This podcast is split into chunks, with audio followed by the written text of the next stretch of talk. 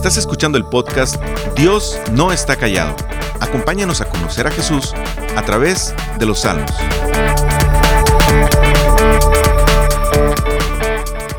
En el Antiguo Testamento nos habla de que en una ocasión el profeta Elías convocó a los profetas de Baal a una apuesta, ver quién era el Dios verdadero.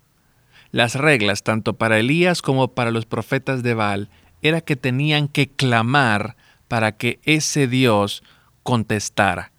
Tenían que llenar de agua los holocaustos para que se hiciera más interesante. Ya ¿Cómo piensas que puede incendiarse un holocausto lleno de agua? Bueno, eso era un punto importante en la apuesta. El primer turno fue de los profetas de Baal. Ellos pusieron el holocausto, echaron el agua, y comenzaron a clamar para que Baal enviara fuego y consumiera el sacrificio, pero no sucedió. Elías se burló de ellos y les decía que hablaran más fuerte porque quizás Baal estaba dormido. Pero cuando llegó el turno de Elías, él oró a Dios. Y Dios respondió de inmediato, quemó el altar, y todo Israel se asombró y creyó en Dios el Dios de Elías, era el Dios verdadero. Creo que esta oración nos anima a todos. Pero ¿cómo te sientes cuando oras y ves que no hay respuesta? Y de hecho la situación en la que estás es caótica. ¿Acaso Dios se durmió? ¿Acaso hay que orar más fuerte o gritar o llamar su atención de alguna manera como los profetas de Baal? Parece que David en este salmo, en el Salmo 44, está pasando por una situación algo parecida. Y vamos a ver qué nos dice este salmo al respecto. Este es un canto que vamos a dividir en tres partes. En primer lugar, el canto apunta hacia la ayuda de Dios en el pasado. En segundo lugar, muestra una calamidad en el presente. Y por último, vamos a ver una esperanza que se vislumbra en el futuro. Comencemos con el Evangelio pudieras pensar, ¿cómo que el Evangelio si estamos en Salmos? Te recuerdo que el Evangelio es una buena noticia. Y el salmista comienza con una mirada hacia el pasado y destaca la importancia de lo que sus padres inculcaron en sus hijos. Esto es justamente lo que Dios le pidió al pueblo de Israel en la ley, en Deuteronomio capítulo 6 versos 4 al 9. Dios da esta instrucción al pueblo. Dice, escucha Israel, el Señor nuestro Dios es el único Señor. Ama al Señor tu Dios con todo tu corazón y con toda tu alma y con todas tus fuerzas. Grábate en el corazón estas palabras que hoy te mando. Incúlcaselas continuamente a tus hijos. Háblales de ellas cuando estén en tu casa y cuando vayas por el camino, cuando te acuestes y cuando te levantes. Átalas a tus manos como un signo, llévalas en tu frente como una marca escríbelas en los postes de tu casa y en los portones de tus ciudades. El pueblo de Israel tenía la instrucción de pasar generación tras generación los mandatos del Señor. Tenían que repetirse una y otra vez lo que Dios pedía de ellos. Pero estas ordenanzas no era una lista de cosas por hacer, era un estilo de vida que Dios pedía a la nación. Ellos podían responder a Él de esta manera por la obra que Dios ya había hecho por ellos al rescatarlos de la esclavitud en Egipto, y ahora eran el pueblo de Dios en un lugar que Dios había preparado para ellos. Por eso los diez mandamientos inician con la obra de Dios al decir, yo soy tu Dios que te saqué de Egipto donde eras esclavo.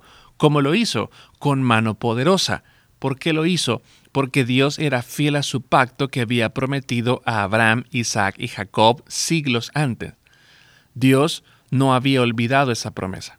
Esto era la identidad de Israel y eso es lo que contaban los padres a sus hijos, cómo es que Dios los, los había salvado con mano poderosa.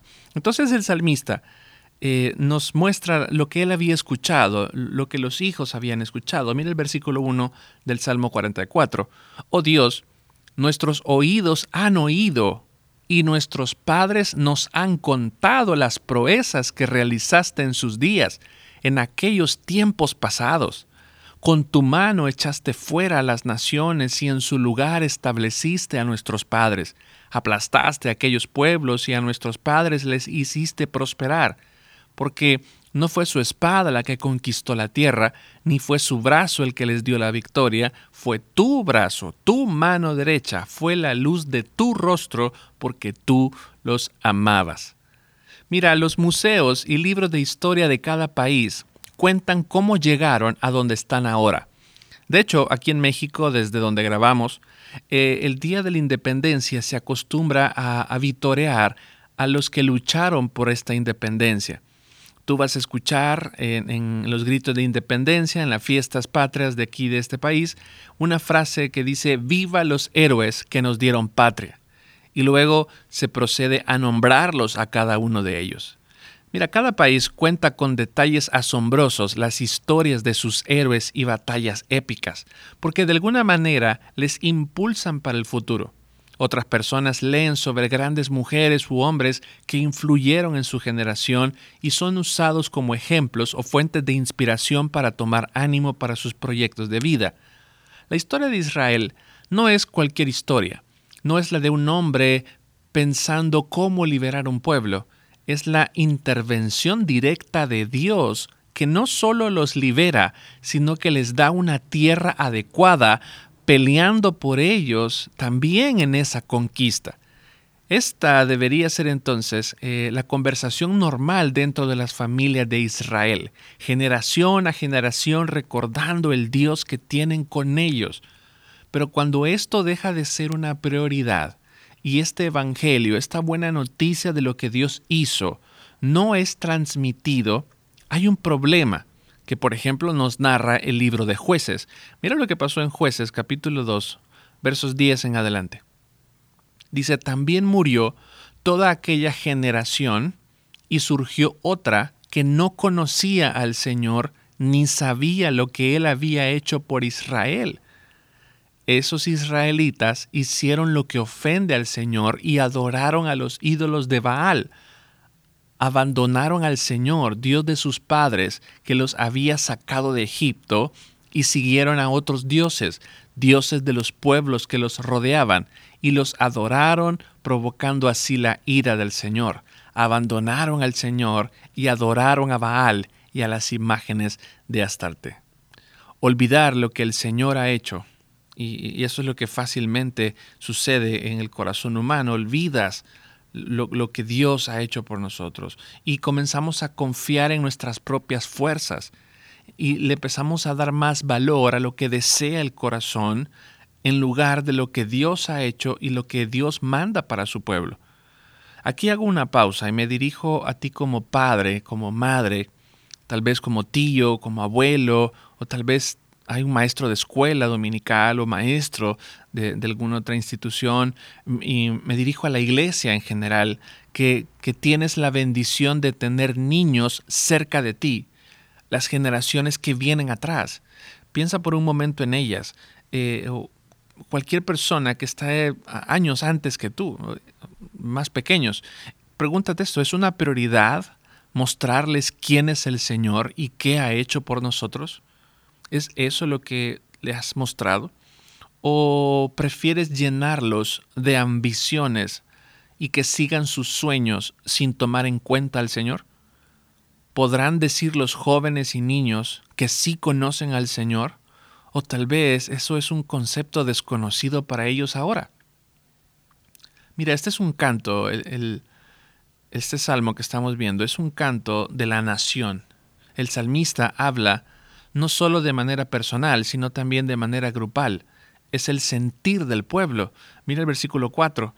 Solo tú eres rey y mi Dios. Decreta las victorias de Jacob. Por ti derrotamos a nuestros enemigos. En tu nombre aplastamos a nuestros agresores. Yo no confío en mi arco, ni, ni, ni puede mi espada darme la victoria. Tú nos das la victoria sobre nuestros enemigos y dejas en vergüenza a nuestros adversarios por siempre nos gloriaremos en Dios, por siempre alabaremos tu nombre. El Evangelio no solo era historia, sino también lo habían experimentado ellos también como nación. La nación sabe que cada vez que salen a la guerra a combatir a los enemigos, la victoria que obtienen es porque Dios está con ellos. Eso es lo malo de los héroes de cada país, como te comentaba hace un momento. Solo son historias que si en verdad sucedieron así, bueno, pasaron hace muchos años, pero ahora no se cuenta con esas personas para continuar liberando a los países. En cambio, el pueblo de Israel puede confiar que el Dios que obró en sus antepasados es el mismo que puede obrar ahora. No solo es el Dios de Abraham, Isaac y Jacob, ellos pueden también decir, es mi rey y mi Dios. Ahora piensa en esto y, retomo el tema de, de nuestras familias. Qué hermoso es poder escuchar a nuestros hijos apropiarse del Dios en el que nosotros también confiamos. Y que nuestros hijos y nuestros jóvenes que vienen detrás puedan experimentar en sus vidas la obra de ese Dios fuerte y poderoso. Ese mismo Dios que liberó a Israel, es el mismo Dios al que nosotros también adoramos. Es el Dios de nosotros y, y podemos decir también, Él es mi Dios y Él pelea nuestras batallas. Ahora el salmista pasa a hablar de un lamento. Y el salmo entonces hace un giro brusco, porque si te fijas, viene hablando de lo que Dios ha hecho, pero ahora pasa a lamentarse de la situación. Y vea cómo lo describe el salmista, y también es algo que el pueblo está, está pensando. Versículo 9. Pero ahora nos has rechazado y humillado. Ya no sales con nuestros ejércitos, nos hiciste retroceder ante el enemigo, nos han saqueado nuestros adversarios, cual si fuéramos ovejas nos has entregado para que nos devoren. Nos has dispersado entre las naciones, has vendido a tu pueblo muy barato y nada has ganado con su venta. Nos has puesto en ridículo ante nuestros vecinos, somos la burla y el escarnio de los que nos rodean. Nos has hecho el reír de las naciones. Todos los pueblos se burlan de nosotros. La ignominia no me deja un solo instante. Se me cae la cara de vergüenza por las burlas de los que me injurian y me ultrajan por culpa del enemigo que está presto a la venganza. hay tanto que decir aquí de esta porción, pero por el tiempo Espero poder abordar los detalles importantes. Esta es aparentemente una reflexión después de alguna batalla que no tenemos un registro para identificar este salmo en particular. Algo pasó y, regresaron desanimados. Algo está sucediendo en ellos y sabemos que muchas veces el pueblo pasó por derrotas fuertes e inclusive sabemos del exilio y cómo otros pueblos los llevaron cautivos a los que quedaron en Israel y vivieron en un estado de mucha pobreza. En esta ocasión el pueblo considera que es algo que no pueden creer y no saben cómo sucedió. ¿Cómo es posible que perdieron? Que murieron muchos a manos de los enemigos, otros están cautivos, otros huyeron y están dispersos y ahora estas naciones paganas están burlando de ellos. Recordemos que el énfasis en burlarse, y lo hemos hablado en varios salmos, es que en el Dios en quien pusiste tu esperanza no acudió a tu ayuda. Entonces estas naciones están hablando de esto. El Dios en quien ellos confiaron no los ayudó. ¿Por qué culpar a Dios en esto? Esto es importante en lo que describe este salmo. Ellos afirman que fue Dios quien los entregó a sus enemigos, que Dios fue el que permitió que esto sucediera. Fue Dios quien los puso en venta, es Dios quien permitió que ahora estén humillados. A pesar del dolor que sufren, no atribuyen más fuerza o más inteligencia a sus enemigos en comparación con Dios. Esto es importante. ¿No fueron ahora sus enemigos más audaces? Sí, ahora están así en manos de, sus enemigos, pero no, pero no es por la fuerza de los enemigos, es porque Dios lo permitió.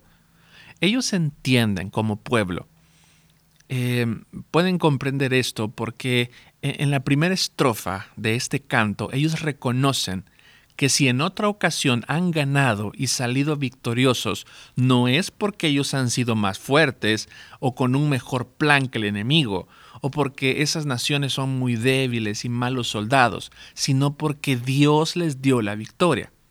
Recuerdo una vez más los versos 2 y 3, te los leo nuevamente. Con tu mano echaste fuera las naciones, en su lugar estableciste a nuestros padres, aplastaste aquellos pueblos y a nuestros padres los hiciste prosperar porque no fue su espada la que conquistó la tierra, ni fue su brazo el que les dio la victoria, fue tu brazo, tu mano derecha, fue la luz de tu rostro, porque tú los amabas. Dios les dio la victoria antes, pero ahora no les dio la victoria. La preocupación no gira en torno a que Dios no exista, a que Dios se debilitó. No es que los otros dioses son más fuertes. La pregunta es, ¿por qué Dios permitiría algo así? Ellos conocían muy bien la ley de Dios y estaban al tanto de Deuteronomio 28, por ejemplo, en donde se narran las bendiciones y maldiciones, que podemos resumir en que si el pueblo se mantenía fiel, serían prosperados y poseerían la tierra, pero si no obedecían, serían esparcidos, fracasarían, los enemigos los llevarían cautivos y muchas otras calamidades. Lo que parece desconcertante entonces aquí en este salmo es lo siguiente, versos 17, 18 y 19. Mira lo que dice. Todo esto nos ha sucedido a pesar de que nunca te olvidamos ni faltamos jamás a tu pacto. No te hemos sido infieles, ni nos hemos apartado de tu senda, pero tú nos arrojaste a, una cueva de chacales, nos envolviste en la más densa oscuridad. Mira, ellos hacían una retrospección y veían que no se habían olvidado de Dios. Ok, si, ellos decían, bueno, ¿cuándo es que pasa esto? Bueno, cuando nos olvidamos de Dios. Pero veían, no, no nos hemos olvidado de Dios. Ellos lo tenían presente en sus vidas y eso les llevaba a ser fieles al pacto. Si queremos las bendiciones de Dios, pues tenemos que ser fieles y pues ellos ahí se habían mantenido según lo que dice este salmo. No estaban confiando en otros ídolos, su esperanza estaba en el Señor. ¿Qué estaba pasando entonces? Mira, hay un ejemplo que tengo en mente sobre esto. Sucedió después de conquistar Jericó. Ellos salieron a la batalla, pero fueron derrotados en una ciudad que se llama Jai. Ese acontecimiento les pareció abrumador. ¿Por qué Dios no peleó por nosotros? Al hacer la evaluación al respecto, el Señor les mostró el pecado de un hombre llamado Acán. Sin embargo, en este salmo no se nos habla de pecado. En salmos anteriores, como el 38 y el 39, hay una angustia debido al pecado, pero aquí en este salmo no menciona el pecado. Tampoco nos da el salmo alguna explicación de por qué sucedió esto. Dios no dialoga con ellos aquí y les aclara sus dudas. No, no está pasando eso. Esto nos lleva a entender, entonces, que el pueblo de Dios muchas veces sufrirá situaciones muy difíciles al grado de pensar que Dios lo ha abandonado. Pero esas situaciones no necesariamente tienen que ver con pecado. Mira versículo 20. Si hubiéramos olvidado el nombre de nuestro Dios o tenido en nuestras manos a, a un Dios extraño, ¿acaso Dios no lo habría descubierto, ya, ya que Él conoce los más íntimos secretos? por tu causa siempre nos llevan a la muerte, nos tratan como ovejas para el matadero.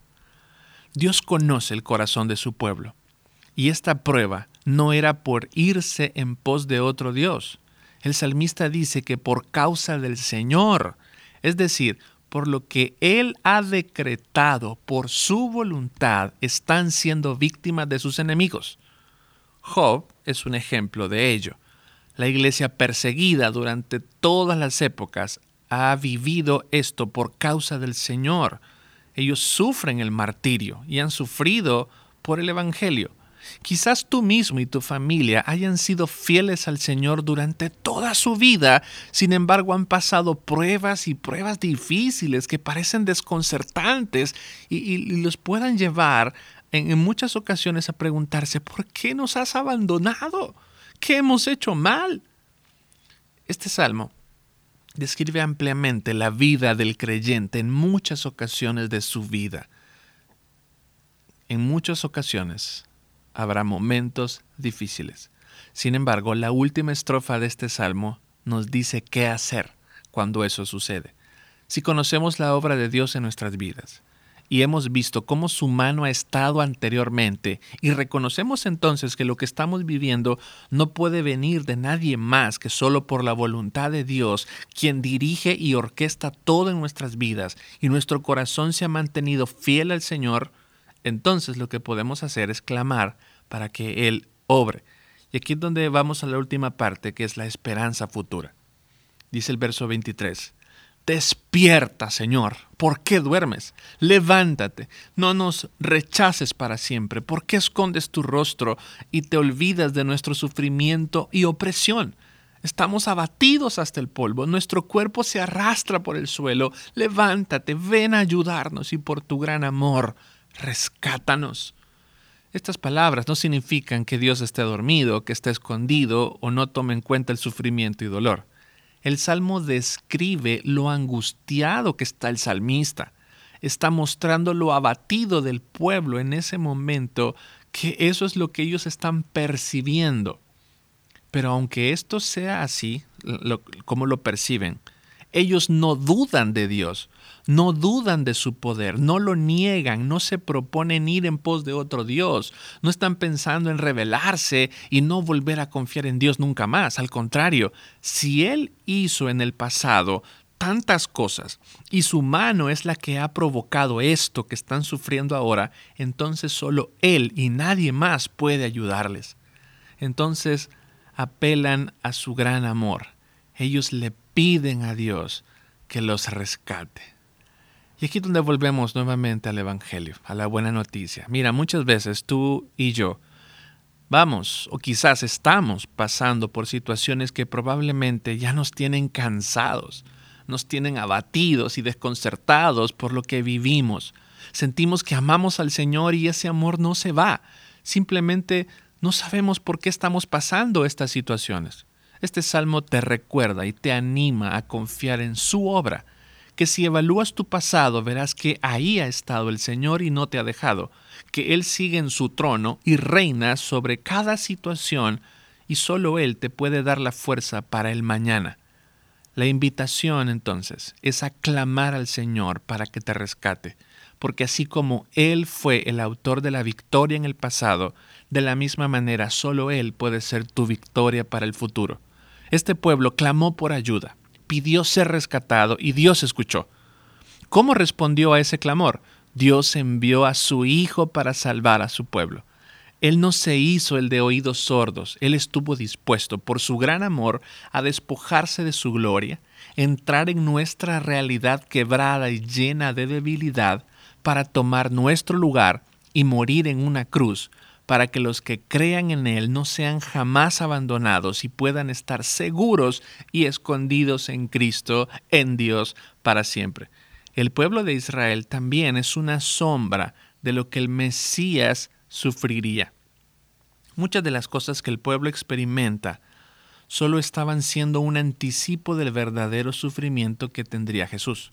Jesús fue entregado en manos de sus enemigos, fue avergonzado públicamente los que lo veían se burlaban, pero no había pecado en él. Se había mantenido fiel al pacto, no se había olvidado de su padre, siempre anduvo en obediencia a lo que su padre le mandó y murió llevando el pecado de su pueblo. Pero no quedó en la tumba. El pueblo clamó, levántate Señor. No es que esté sentado, sino que es un grito para que Él intervenga y salve a su pueblo. Dios lo levanta de la oscuridad, de esa cueva de chacales, para que por medio de su victoria ahora podamos tener esperanza. Observa el pasado, pero ese pasado mucho más allá de tu nacimiento, mira hasta la cruz. Es el Evangelio que predicamos, lo que Jesús hizo por nosotros. Nosotros no hicimos nada para salvarnos. No fue nuestra mano, no fue nuestra bondad ni nuestra justicia, fue su mano poderosa derrotando al pecado y nos, y nos liberó de la esclavitud. Esa obra nos da esperanza para nuestro día a día lleno de momentos difíciles y angustiantes. Sin embargo, puedes ver el futuro en donde tu clamor será escuchado y serás rescatado para estar con el Señor para siempre. Que el Señor nos ayude a aferrarnos a su obra y confiar que Él tiene el control en nuestra vida y estamos seguros en sus manos. Contemos pues este Evangelio a todos a nuestro alrededor y en especial a las generaciones que vienen detrás, para que junto a nosotros puedan experimentar el Evangelio lleno de poder día a día. Gracias por escucharnos. Para más información sobre este ministerio, puedes entrar a www.noestacallado.com. También puedes encontrarnos en Facebook, Instagram y YouTube